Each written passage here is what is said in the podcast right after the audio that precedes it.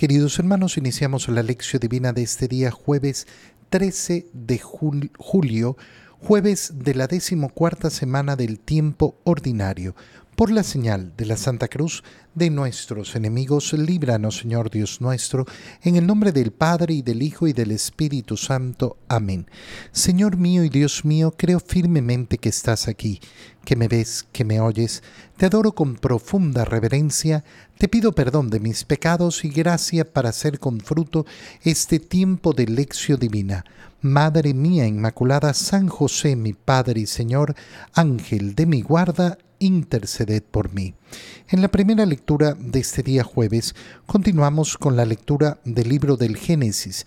Leemos el capítulo 44, versículos 18 al 21, 23 al 29, hasta el capítulo 45, versículos 1 al 5. En aquellos días se acercó Judá a José y le dijo, Con tu permiso, Señor, tu siervo va a pronunciar algunas palabras a tu oído. No te enojes con tu siervo, pues tú eres como un segundo faraón. Tú, Señor, nos preguntaste, ¿tienen padre o algún hermano? Nosotros te respondimos, sí. Tenemos un padre anciano con un hijo pequeño que le nació en su vejez.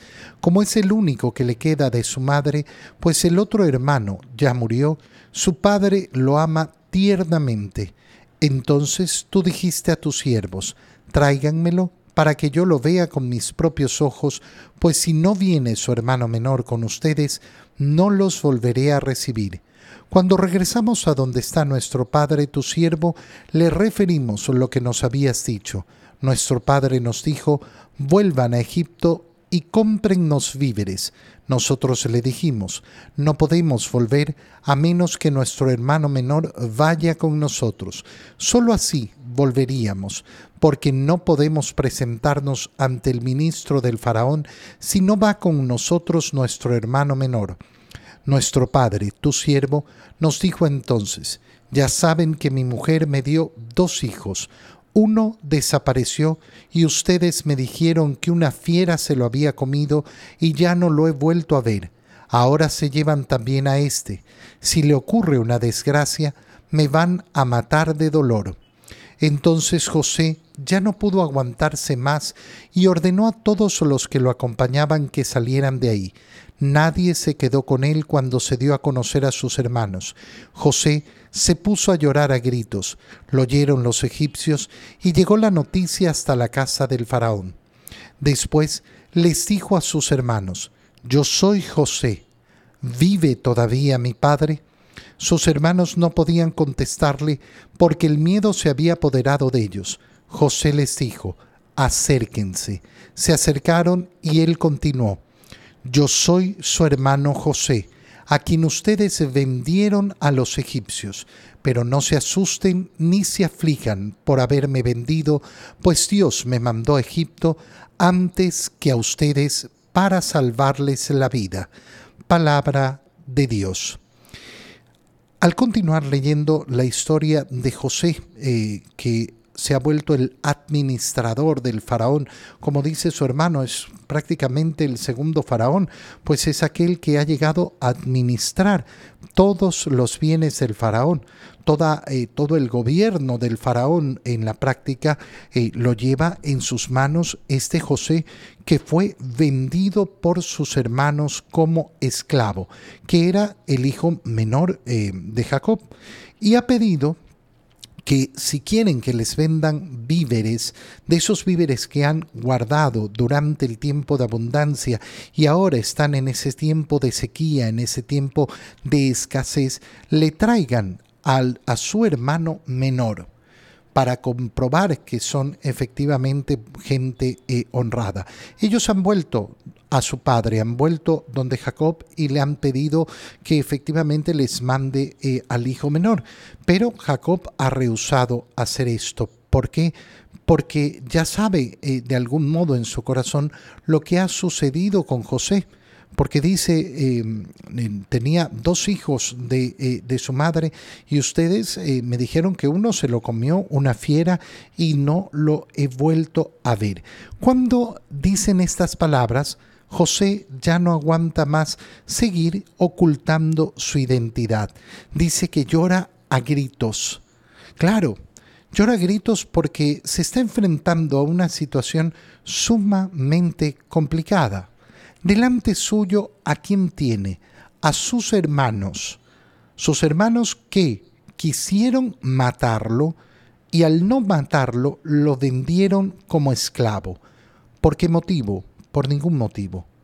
Por ningún motivo, simplemente por la envidia que sentían contra él. Piensa un poquito, eh, piensa un poquito cómo, cómo nos pondríamos nosotros en esa situación. Tengo delante aquellas personas que me han hecho no, no, no cualquier mal, un mal terrorífico, terrorífico. Ese llanto de José refleja por un lado eso, me estoy enfrentando a los culpables de tanta maldad contra mí. Pero por el otro lado está la rebeldía del corazón que no quiere ser vengativo, que no quiere hacerle daño a sus hermanos. Qué preciosa es esta historia de José y sus hermanos. ¿Por qué? Porque nos muestra en primer lugar esa profunda libertad que tiene el ser humano. El ser humano es capaz de enfrentarse a las maldades más grandes y no rebajarse para actuar de la misma manera. Si José se vengaba, ¿qué es lo que iba a lograr? Iba a lograr actuar exactamente igual que sus hermanos. Ah, pero bien merecido se lo tenían. Pero al final del día, José iba a ser exactamente igual que sus hermanos. Y por el otro lado, la referencia que da José de ese entender la providencia de Dios, como para aquel que busca hacer la voluntad de Dios, para aquel que quiere efectivamente entrar en el profundo amor de Dios, ¿qué es lo que va a tener? ¿Qué es lo que va a obtener? La visión que le permite ver más allá de lo evidente, más allá de simplemente la contingencia. ¿Qué es lo que mm, permite ver la contingencia de todo lo que ha ocurrido? Que aquí están estos hermanos perversos, malos, que han vendido a su hermano como esclavo. Y la pregunta es, ¿por qué Dios ha permitido esto? ¿Y la respuesta cuál es? Porque aquel que quiere actuar en bondad va a encontrar el camino para convertir toda circunstancia de mal, todo mal, en una ocasión de bien. José, ¿qué va a mostrar? Va a mostrar su, su misericordia. Y mostrando su misericordia, va a engrandecer su corazón, va a engrandecer su bondad. Si José en cambio respondía con la venganza, ¿qué es lo que hacía? Lo que hemos dicho ya, rebajarse al mismo nivel de sus hermanos, no ser en nada distinto a sus hermanos. Aquí está la decisión libre de la persona que se enfrenta al mal y decide del mal sacar una oportunidad para el bien y para un bien inmenso para un, bien tremendo. Y por eso es que está dispuesto a perdonar a sus hermanos. Está dispuesto efectivamente a, eh, a perdonarlos. ¿Por qué? Porque además quiere volver a ver a su padre. ¿Vive todavía mi padre? Sus hermanos no le pueden contestar y entonces él les responde, no se asusten ni se aflijan por haberme vendido, pues Dios me mandó a Egipto antes que ustedes para salvarles la vida.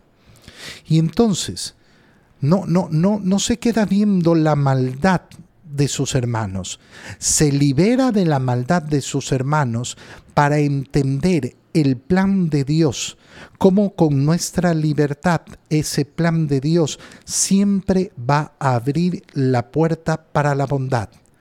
Quien se queda encerrado solo contemplando el mal y quiere luchar contra el mal y atacar el mal y vengarse del mal, nunca entenderá la grandeza del camino de Dios, la grandeza de la providencia de Dios. En el Evangelio, leemos el Evangelio de San Mateo, capítulo 10, versículos 7 al 15. En aquel tiempo envió Jesús a los doce con estas instrucciones. Vayan y proclamen por el camino que ya se acerca el reino de los cielos curen a los leprosos y demás enfermos, resuciten a los muertos y echen fuera a los demonios. Gratuitamente han recibido este poder, ejérzanlo, pues, gratuitamente. No lleven con ustedes en su cinturón monedas de oro, de plata o de cobre. No lleven morral para el camino, ni dos túnicas, ni sandalias, ni bordón, porque el trabajador tiene derecho a su sustento. Cuando entren en una ciudad o en un pueblo, pregunten por alguien respetable y hospédense en su casa hasta que se vayan. Al entrar, saluden así, que haya paz en esta casa. Y si aquella casa es digna, la paz de ustedes reinará en ella. Si no es digna, el saludo de paz de ustedes no les aprovechará. Y si no los reciben, o no, los o no escuchan sus palabras, al salir de aquella casa o de aquella ciudad, sacúdanse el polvo de los pies. Yo les aseguro que el día del juicio Sodoma y Gomorra serán tratadas con menos rigor que esa ciudad. Palabra del Señor. Recordemos que ya ayer leíamos el inicio de este Evangelio cuando el Señor envía por primera vez a sus doce a sus doce apóstoles. Ya decíamos ayer, eh, Jesús tiene más discípulos, pero ha elegido un grupo de doce, a los cuales los ha constituido para renovar justamente ese, eh, ese pueblo de Israel, esas doce tribus de Israel que parten de esos doce hijos eh, de Jacob.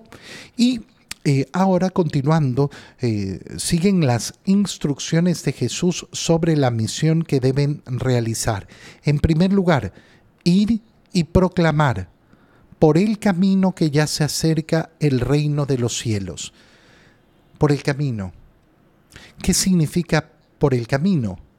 porque uno va por el camino y cómo va a ir proclamando, eh, proclamando la palabra. ¿Qué está diciéndoles el Señor? Porque los manda a los pueblos, a las ciudades, a que entren, a que eh, eh, se hospeden en diferentes hogares, en casas. Ahí es donde se va a realizar la predicación. Pero ¿por qué por el camino? Porque tiene un significado precioso. Es decir, que no es una acción que se realiza cuando uno llega a un lugar determinado, sino que es una acción que deben realizar por el camino. Cuando entendemos que nuestra vida es, es el camino, el camino hacia el cielo, y recibimos esta misión del Señor, prediquen, prediquen el reino de los cielos por el camino. ¿Qué significa? A lo largo de toda su vida a lo largo de toda nuestra vida. No es cuando, ay, lleguemos a no sé dónde y cuando suceda no sé qué. No, no, es una acción continua, continua, predicar el reino de los cielos. Además de eso, con el poder que han recibido, curen a los leprosos, a los demás enfermos, o resuciten a los muertos, echen a los demonios, a los demonios. Pero ¿de qué manera? Gratuitamente. La iglesia va a ejercer ese poder, va a administrar la gracia de Dios, va a entregar lo que ha recibido de Jesucristo de un modo gratuito. Y siempre vamos a tener que tener muy pendiente esto. El, vicio de pretender el dinero eh, no, va a ser, eh, no va a ser el corazón de la iglesia, que no significa que no tengan nada. Porque fíjate cómo viene a continuación. No lleven con ustedes en su cinturón nada, monedas de oro, de plata, de cobro. No lleven absolutamente nada. ¿Por qué? Y les explica el Señor. Porque el trabajador tiene derecho a su sustento. Es decir, que van a recibir lo que necesitan. Hay un derecho que el Señor establece con claridad, que reconoce con claridad. El trabajador merece su sustento. Qué palabras más bonitas y profundas para reflexionarlas. Yo no puedo hacer trabajar a nadie sin el debido sustento, sin la debida retribución. Y a sus discípulos les está diciendo entonces, confíen en la providencia. No es que no van a recibir nada, van a recibir lo que merecen, van a recibir lo que necesitan, van a tener su sustento, pero ustedes tienen que tener el corazón libre.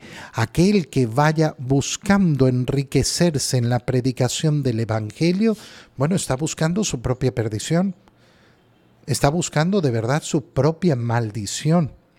Cuando entren en una ciudad o en un pueblo, pregunten por alguien respetable para poder hospedarse, es decir, pidan hospedaje. Pidan hospedaje, pidan, pidan hospedaje. Qué importante es esto. ¿Por qué? Porque es el modo en que va a vivir la iglesia, pidiendo. ¿Para qué? Para vivir la humildad de no tener, para vivir la humildad de efectivamente tener que mendigar, pero además para poder dar la posibilidad a los demás de vivir la generosidad con la evangelización. Qué bonito es cuando entendemos esto así. Cuando entendemos que delante de la evangelización, eh, delante de ese poder ayudar a la iglesia, no simplemente está, ah, sí, yo ayudo, yo porque, porque, porque me gusta ayudar, no, porque tengo la oportunidad de ayudar, porque se me abren las puertas para ayudar. Muchas personas a veces cuando escuchan, bueno, hoy día, este domingo, tenemos la colecta del óvulo de San Pedro, tenemos la colecta eh, de Múnera en Semana Santa, tenemos la colecta eh, de, eh, del Domum, de las obras misionales pontificias. ¡Ay, otra vez, otra vez! Mira, nadie te obliga nunca a dar. Siempre que nos enfrentamos a esa posibilidad. Es así la posibilidad que nos dan de poder ayudar a la evangelización. Al entrar en la casa, digan la paz para esta casa. Lleven el saludo de la paz.